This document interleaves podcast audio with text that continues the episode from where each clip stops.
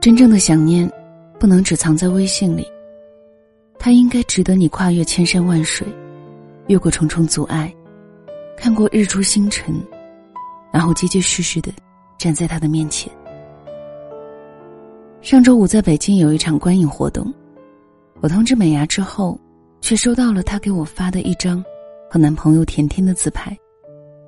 我打趣她说：“哟，又跑去上海了呀？”“是呀，本来打算周末再来的，可他说想我了，我就临时改签了车票，想要给他一个惊喜。”小美牙说这些话的时候，语气里是满满的幸福，让我突然觉得。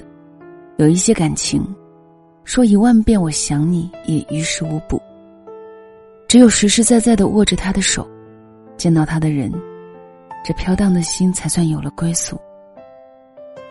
电影《洛丽塔》里有这样一句话：“它可以褪色，可以枯萎，怎样都可以，但我只要看他一眼，万般柔情就涌上心头。”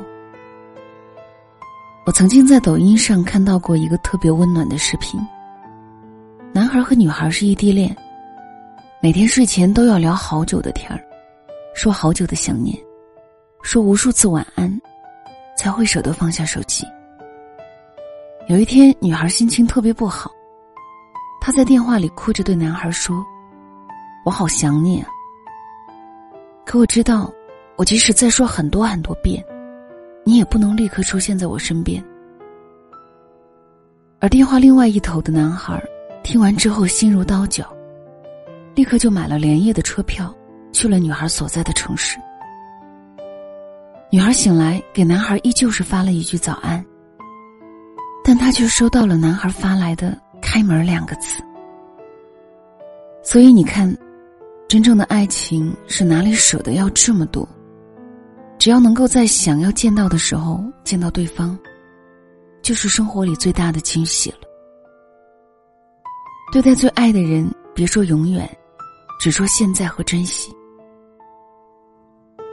陈道明和他的妻子杜宪，是娱乐圈里出了名的模范夫妻。他对所有人说，能够娶到杜宪，是他这辈子最大的福气。很多人都知道。陈道明在工作里有一条原则，雷打不动。那就是，拍完了杀青戏之后，他会第一时间赶回家陪老婆。这么多年来，他从来没有因为任何人、任何事情，改变过这个原则。这种感情可真是难得。就是无论身处多远，心都死死的被那个人牵绊着。对他而言。说再多的情话，都不如面对面的吃一碗饭来的实在。陈道明说，他和妻子最大的爱好就是安静的待在家里，妻子修剪花草，他裁剪皮包，不沾染过多的世俗气，只感受家里最平凡的烟火味道。其实和陈道明老师相比，好像现在的人都习惯了在微信上表达感情。他们发几个“我想你”的表情包，然后在心里一阵波涛汹涌。可是你知道吗？说再多的情话，都不如笑嘻嘻的牵他的手，一把把他拉进怀里，更加让人安心。别在能见面的日子只知道发微信，有太多的感情，就是在这个期间慢慢的暗淡。明天和意外。我们都不知道哪个会先来，那么就应该在还来得及的时候，去见想见的人，去做想做的事情。在能够拥抱的时候，更加及时和用力一些。大兵说：“人情世故的阻碍，无外乎两个词：回头和改天。一回头就是杳无音信，一改天。”就是没了下文。仔细想一想，好像的确如此。你隔着屏幕说再多的想念，又有什么用？一句“我改天再去找你”，就已经将这段关系推入了谷底。所有的改天，不过是没那么在乎你罢了。两情若要长久时，没有朝朝暮暮怎么行呢？我突然想起了我爸妈恋爱时期的故事。我记得那个时候，我爸经常上夜班，白天下班之后会立刻回家补觉。但是和我妈谈恋爱之后，我爸变了。他下了夜班之后，会绕到我妈在的单位，陪她吃个午饭。如果我妈没时间，也要买一些水果或者是一些点心给他。他觉得见他一面，这一天才算安心。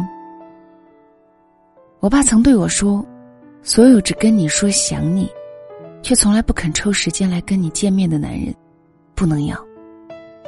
只有实实在在的站在你的面前，才能够证明他对你是真心的。”所以，有的时候我们也是越来越羡慕父辈之间的感情。他们看上去似乎很平淡。极少说甜言蜜语，但彼此之间却有着最好的安全感。决定在一起是冲动，但陪伴却是要花很多时间才能践行的承诺。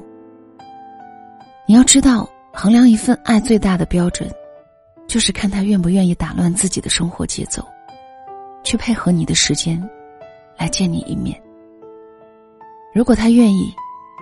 那你一定是他生命里最重要的人，也是他愿意打破这个常规，去把你捧在心尖上的人，不是吗？晚安。